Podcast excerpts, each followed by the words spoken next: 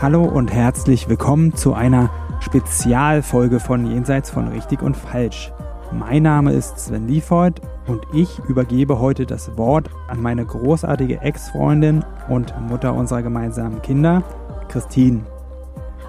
Christine hat ganz, ganz wunderbare Eltern interviewt, welche sich bereit erklärt haben, ihr und euch ihre Geschichte zu erzählen. Ich wünsche euch viel Spaß beim Hören und jetzt übernimmt Christine.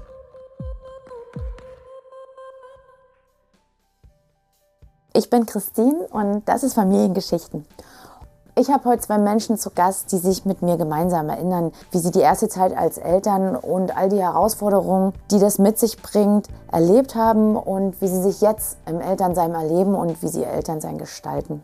Ich war während des Gesprächs immer wieder so beeindruckt, mit welcher Klarheit die beiden ihre Themen benennen können und wie sie als Paar trotz all der Veränderungen, die das Elternsein eben nun mal mit sich bringt, einen solch liebevollen und wertschätzenden Blick aufeinander bewahren konnten. Ich bin so dankbar, dass die beiden heute ihre Schätze mit uns teilen. Doch hört selbst, genießt das Gespräch und bleibt neugierig. Herzlich willkommen, schön, dass ihr da seid. Ihr seid seit achteinhalb Jahren ein Paar und seit guten zwei Jahren Eltern. Alex, erzähl mal, wie haben sich eure Leben verknüpft? Wie seid ihr euch begegnet? Also wir sind uns vor achteinhalb Jahren bei einer Geburtstagsparty von einem Freund beim 30. Geburtstag begegnet und da sind wir uns über den Weg getanzt auf der Tanzfläche. Beziehungsweise Genau. ich war dein Tischherr von Leonie am Abend. Was ist ein Tisch her? Beim Abendessen sozusagen, der, der, Ja. der daneben saß dann. Naja, die Geschichte ist ein bisschen weiter ausführend. Also eigentlich, genau, eigentlich war es so, dass der Gastgeber irgendwann mal dann sich so ein Mikrofon geschnappt hatte und sagte so, jeder soll jetzt jemanden des anderen Geschlechts schnappen und dann eben Tischherr und Tischdame sein. Die einzige Anforderung ist, dass man sich noch nicht kennt. Und in dem Moment saß gerade Leo mir direkt gegenüber und ich sah schon, wie ein Freund von mir um den halben Pool joggte, um, um sie zu fragen und dann ganz schnell zugeschlagen. Und so kam es, dass ich ihr Tischherr war. Und alles andere kam dann so von selbst. Genau. Wie ging es weiter? Ich glaube, dann haben wir uns einfach immer mal wieder gesehen. Ich hatte dann sehr auffällig oft Termine in Berlin, zu denen ich kommen musste. Ich habe ja damals noch in München gewohnt. Dann haben wir, weiß ich nicht, uns immer mal wieder gedatet sozusagen, bis wir dann irgendwann mal dachten, jetzt könnten wir eigentlich auch zusammenkommen. Oder? Habe ich das richtig zusammengefasst? Das hast du richtig zusammengefasst. Das ist, äh, ja, ist wahrscheinlich so die unter 18 Jahre Version gewesen. Jetzt bin ich aber neugierig.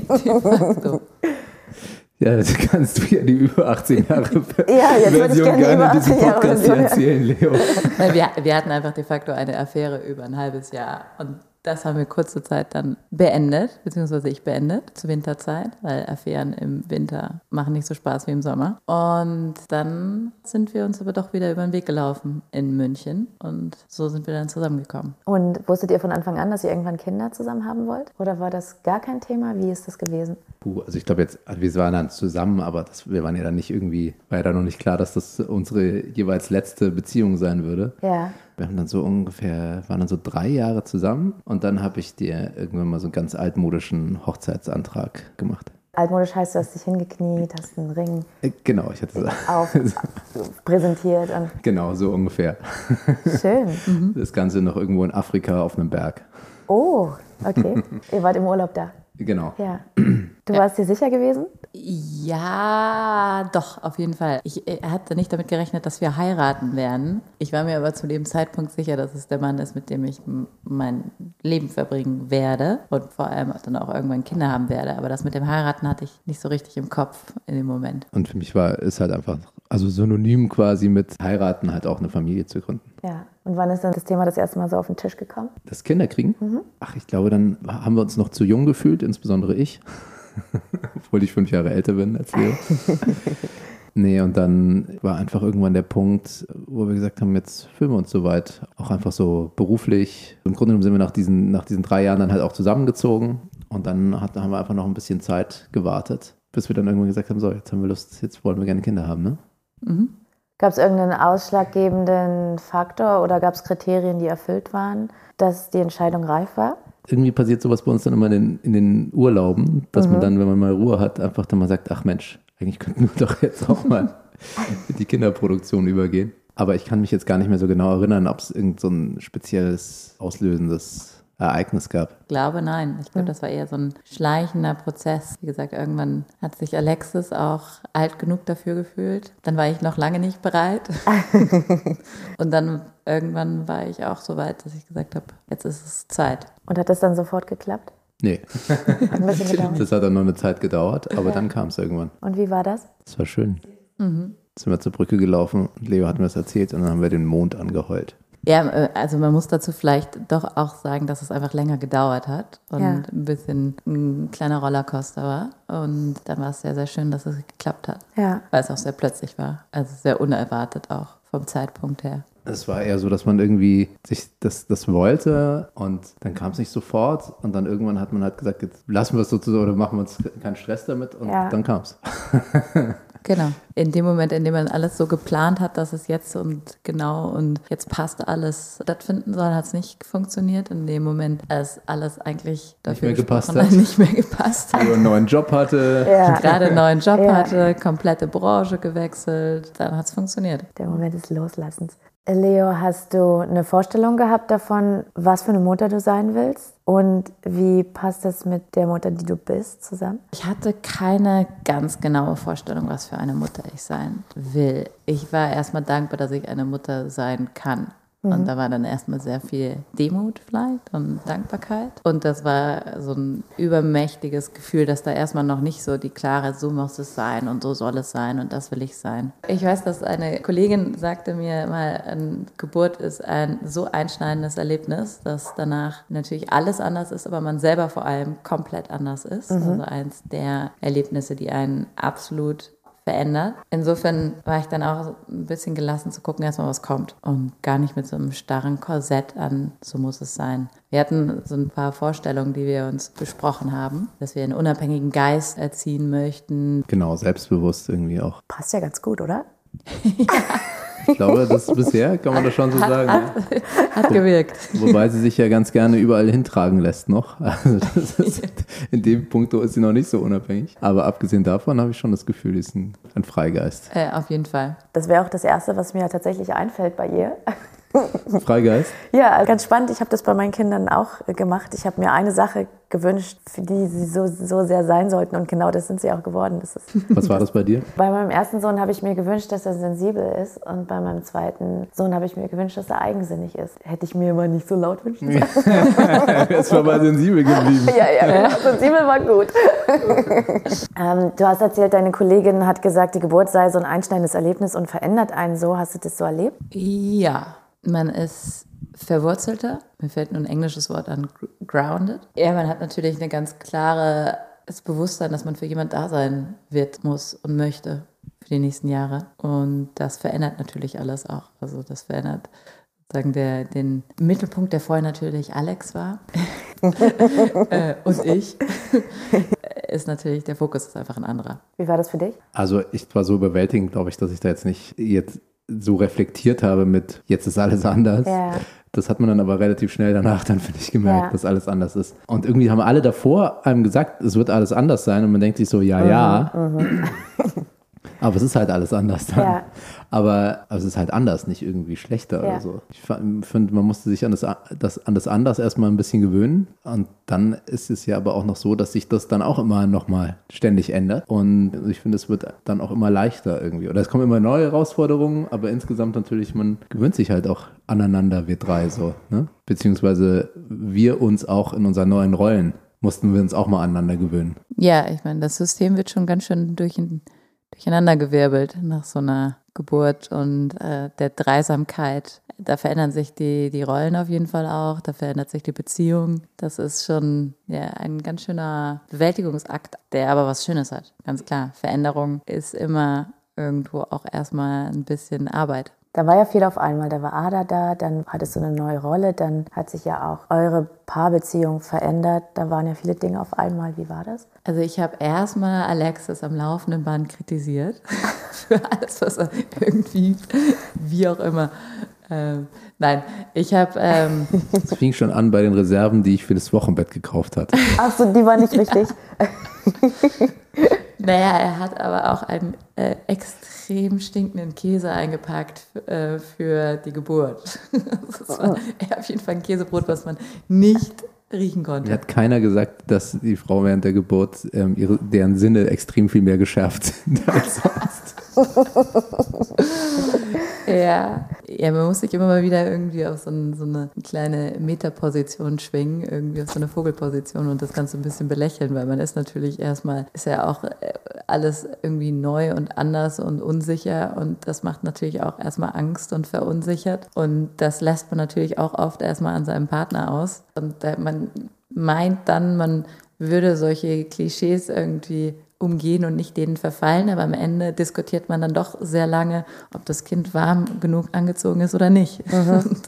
De facto äh, sind das natürlich erstmal so einige, einige Runden, die man dreht. Gleichzeitig kann man aber eben auch, glaube ich, sicher sein oder sind wir uns dann sicher gewesen, dass sich das alles auch wieder einpendelt, weil die Basis von uns einfach auch sehr stark ist, war und immer noch ist. Ja, wie habt ihr den Weg gefunden? Wie habt ihr euch eingependelt? Es geht dann, glaube ich, einfach über die Gewohnheit. Also ich meine, das war halt erstmal, nachdem man jetzt lange genug gebraucht hat, um zu lernen, wie man auf sich selber aufpasst, musste man halt jetzt auf einmal auf noch jemand anderes aufpassen und mhm. geriet halt relativ schnell in Diskussionen darüber, wie man das am besten tut. Ja, also. Und dann finde ich aber einfach nach einer gewissen Zeit hat man sich einfach so eingespielt und hat halt so gemerkt, wir wollen halt beide das Beste für die Kleine und man wurde halt einfach immer ein besseres Team so. Wie, wie wenn man auf einmal so eine neue Sportdisziplin anfängt ja. und erstmal lernen muss, wie man das zusammen macht. So ungefähr fand ich das, aber es gab jetzt nicht so eine Strategie oder irgendwas, wie wir das, wir haben uns ja jetzt nicht zusammengesetzt und gesagt, so wie, wie, wie packen wir das jetzt hier super,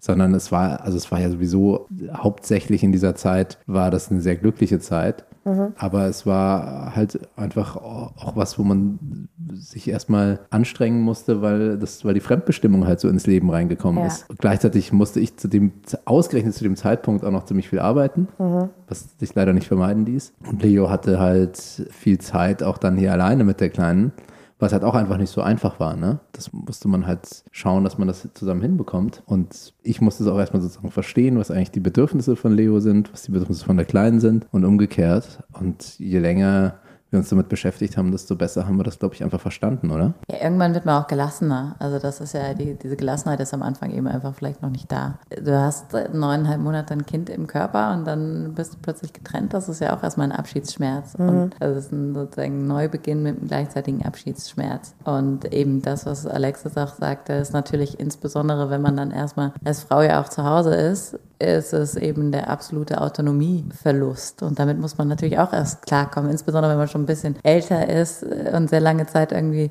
es genossen hat, sein eigenes hedonistisches Dasein zu frönen, dann ist das natürlich auch erstmal eine Verschiebung. Aber gleichzeitig ist es natürlich auch wahnsinnig schön. Also ich erinnere mich, das waren so die ersten Tage, als es über 40 Grad hatte und dann alle zehn Minuten sie stillen musste, weil es so heiß war. Das waren wahnsinnig schöne Momente, weil man komplett dieser Besonderheit gefangen ist. Und ja, so wie Alex gesagt hat, das pendelt sich dann ein. Da muss man auch ein bisschen Vertrauen haben, dass es sich eben wieder einpendelt. Ja, ich finde auch dadurch, dass Ada halt auch älter geworden ist und dann mehr Interaktion stattfand. Also ich fand so, das erste Lächeln war schon mal definitiv ein Meilenstein. Ja, davor war es irgendwie nur so ein äh, schlecht gelaunt reinschauendes Baby. Ja, das ist äh, irgendwie auch ein bisschen frustrierend. Und ab da ging es halt die ganze Zeit aufwärts. Und dann gab es halt so diese verschiedenen Milestones. Ne? Dann, dass sie in ihrem eigenen Bett mal geschlafen hat. Also zum Beispiel, dass wir mit ihr auch verreist sind, dass wir dann irgendwie gesagt haben, okay, wir machen eine weitere Reise, die irgendwie auch ein bisschen Backpacker-Tum noch beinhaltet. Und da merkt man natürlich auch, dass es jetzt nicht ein komplettes Aufgeben der alten Lebensweise ist, sondern dass es eben auch mit Kind genauso weitergehen kann, aber natürlich anders ist. Also es klingt so weitergehen kann, das, das meine ich jetzt nicht im negativen Sinne, sondern mhm. dass es einfach, ja, dass man sein Leben ganz gut gestalten kann. Ich weiß noch den Moment, als wir irgendwo im Urlaub waren und dann ist sie gerade eingeschlafen und dann haben wir zum ersten Mal Tennis gespielt und sie schlief daneben und wir haben zum allerersten Mal wieder zusammen Sport gemacht, so wo wir gemerkt haben, wow, das haben wir jetzt schon richtig lange nicht mehr.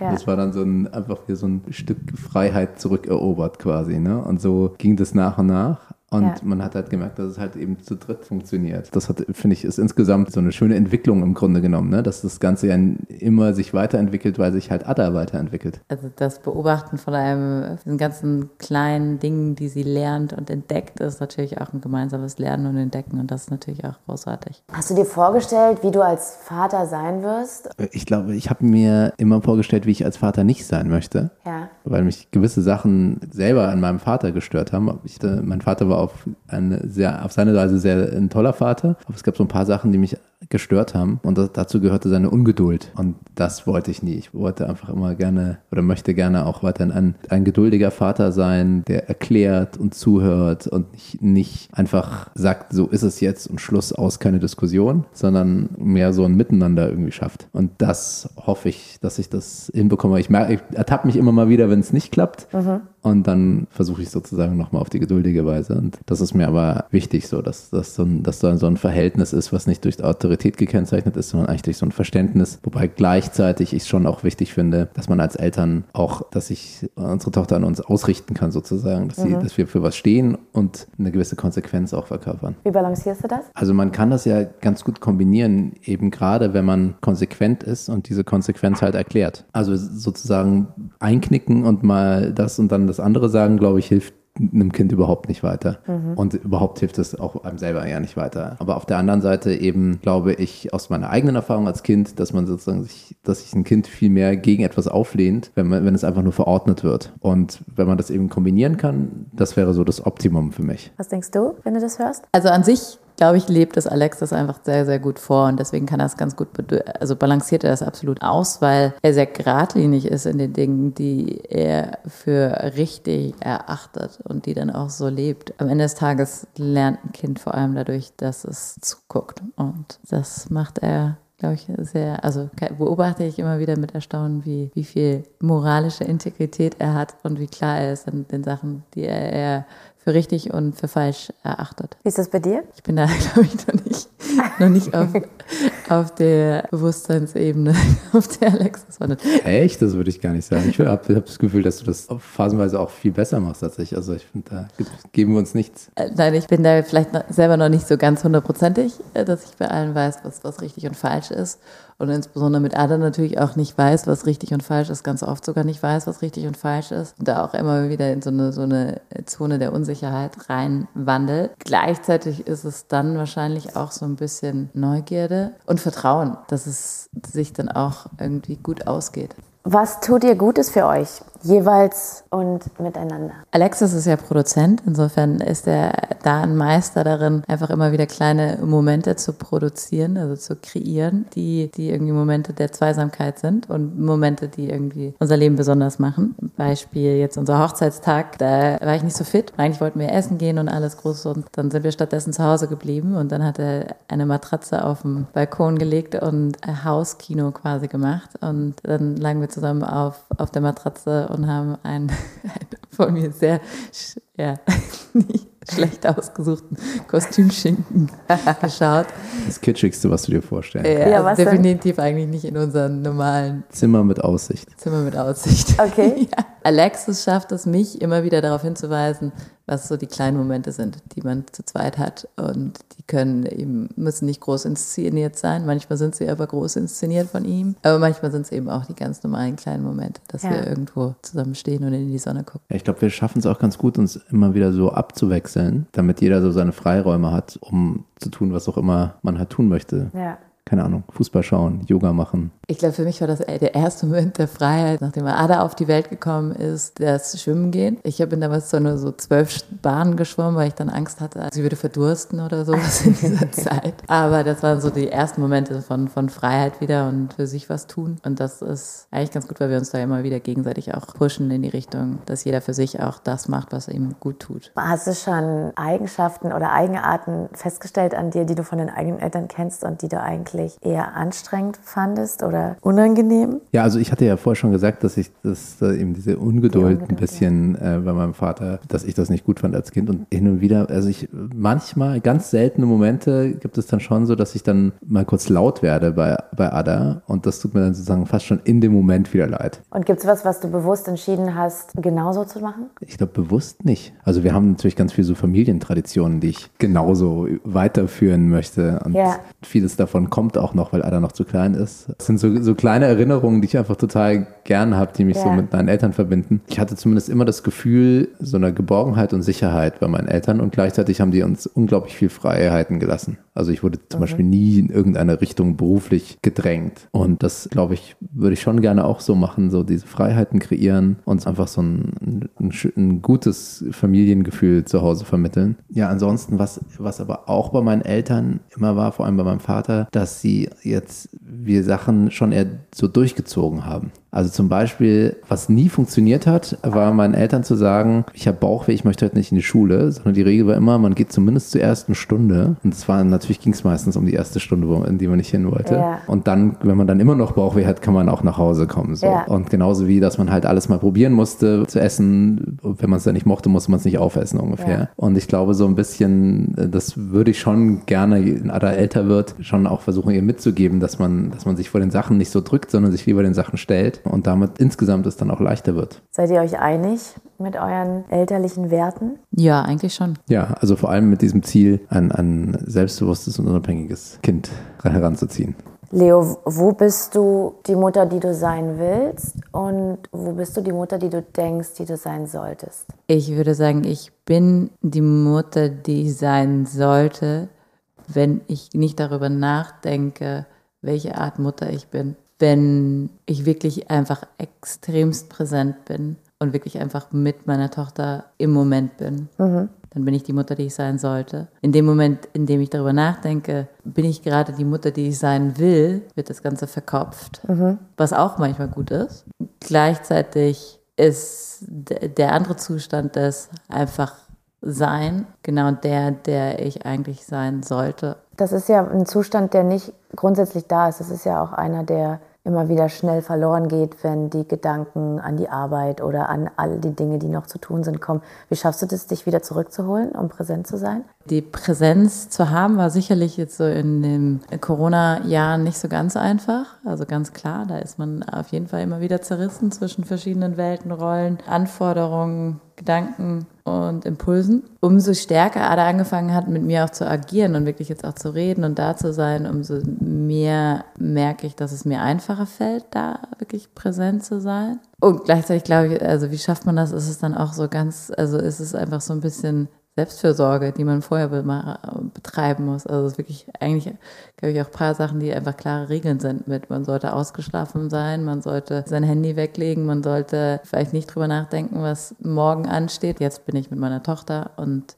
alles andere passiert später. Mhm. Aber wie gesagt, also das ist, glaube ich, echt ein ziemlicher Drahtseilakt. Wo bist du der Vater, der du sein willst? Und wo bist du der Vater, der du denkst, sein zu sollen? Ich glaube, ich habe diesen Gedanken, dass ich eine gewisse Art Vater sein soll, gar nicht so sehr mhm. in meinem Leben. Mhm. Also ich kriege zwar ganz hin und wieder mal gesagt von Leo, wie ich zu sein soll, aber das macht meistens auch Sinn. Ich habe das Gefühl, so dass der Umgang mit, mit Ada ist eigentlich ziemlich spielerisch so und gleichzeitig aber auch eine klare Rollenverteilung. Es gibt eher so Momente, wo ich merke, so sollte ich vielleicht lieber nicht sein als Vater. Ja.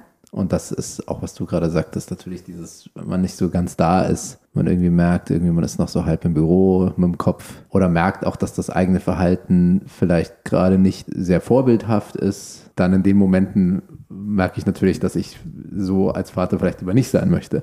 Aber das dann zu versuchen zu verbessern, ist jetzt nicht etwas, wo, wo, wo eine Dissonanz ist zwischen dem, wie ich mich auch wohlfühle. Also diese Vorstellung, wie ich als Vater zu sein, sein soll und wie ich als Vater bin, liegt ziemlich übereinander. Ich spiele da nicht eine Rolle, die mir nicht nickt oder so. Was würdest du sagen, was das Herausforderndste war oder ist am Vatersein oder am Elternsein. Den Pulli über den Kopf ziehen. Ja, schon ein harter Brocken.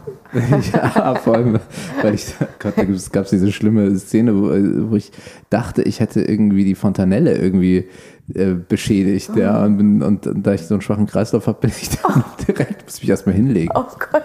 Alexis rief, ich, ich, war hier auf dem Sofa und Alexis rief auf dem Bad, ich, ich glaube, ich habe uns den Schädel von unserer Tochter irgendwie eingedrückt. Komm mal schnell, ich muss mich hinlegen. oh nein.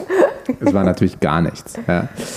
Sicherlich ist eine große Herausforderung gleichzeitig sein persönliches Leben und das Beziehungsleben nicht zu vernachlässigen. Das ist uns aber gut geglückt, finde ich. Das geht da nicht mehr so von alleine, weil halt auf einmal sich halt alles nach so, einem, nach so einer kleinen Person richtet. Mhm. Und du hast ja schon gesagt, dass ich das dann gerne inszeniere. Das macht, ist mir natürlich auf der einen Seite als Filmproduzent macht mir das Spaß, so Momente zu inszenieren. Auf der anderen Seite muss man sich halt auch einfach dann ins Zeug hängen, um einfach sich die Räume zu schaffen und die dann auch zu nutzen. Und das so Sachen zu, so die, die Beziehung zu, zu zelebrieren. Und das finde ich ist, ist eine Herausforderung, aber eigentlich eine schöne Herausforderung. Und also man sollte, glaube ich, nicht denken, dass das alles einfach von alleine weiter klappt. Und das, ich glaube, ich habe irgendwann mal eine Statistik auch gelesen, dass, dass ganz viele Scheidungen im ersten Jahr nach dem Kind oder sowas sind. Ich kann das auf eine gewisse Weise nachvollziehen, auch wenn das bei uns jetzt nie Thema war. Aber ich glaube, es ist halt schon einfach, bringt halt einfach wahnsinnig viel durcheinander, wenn da so eine dritte Partei auf einmal irgendwie mit im Rennen ist. Und jetzt aber mal rein in meiner Beziehung zu meiner Tochter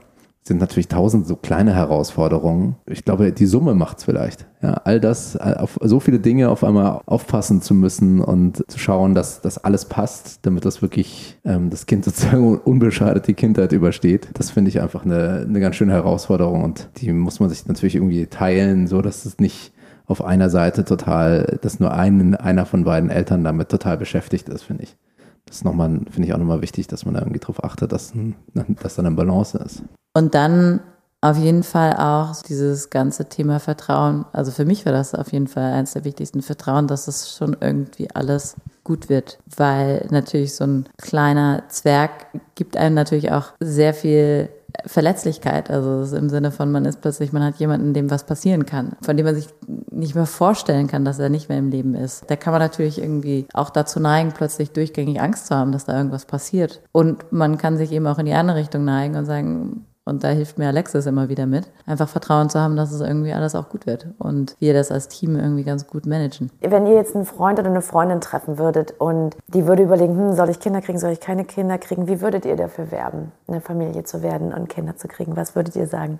Wofür lohnt sich's? Also ich glaube, ich, ich, glaub, ich würde schon jedem das selber komplett natürlich überlassen. Aber wenn du es jetzt mal sozusagen als mhm. theoretische Frage ja. siehst, weil ich finde es auch vollkommen in Ordnung, wenn Menschen sagen, sie möchten keine Kinder haben. Ja. Und es gibt glaube ich, gute Gründe auch dafür. Aber ich finde, ich, ich muss sagen, ich finde, so jede Sekunde, die, die wir mit Ada verbringen, macht irgendwie einfach Spaß. Mir, mir macht es insbesondere Spaß, Dinge, die ich eben als Kind erlebt hatte, jetzt sozusagen so mitzuerleben, wie es für sie ist. Mhm. Oder auch so zum ersten Mal im, im, Zoo zu sein und zu gucken, wie so ein Kind auf Tiere reagiert. Das ist, glaube ich, was, das kann man nicht sich überlegen, mhm. sondern das muss man erleben. Mhm. Und das ist eben nochmal was ganz anderes mit einem eigenen Kind, als wenn es halt jetzt eine Nichte oder sowas ist. Und das sind so viele Belohnungen, die man da ständig bekommt, die halt alles, was man vielleicht zurückstecken muss, überkompensieren. Mhm. Also insofern ist es einfach auch ein unglaublicher Quell des, der Freude.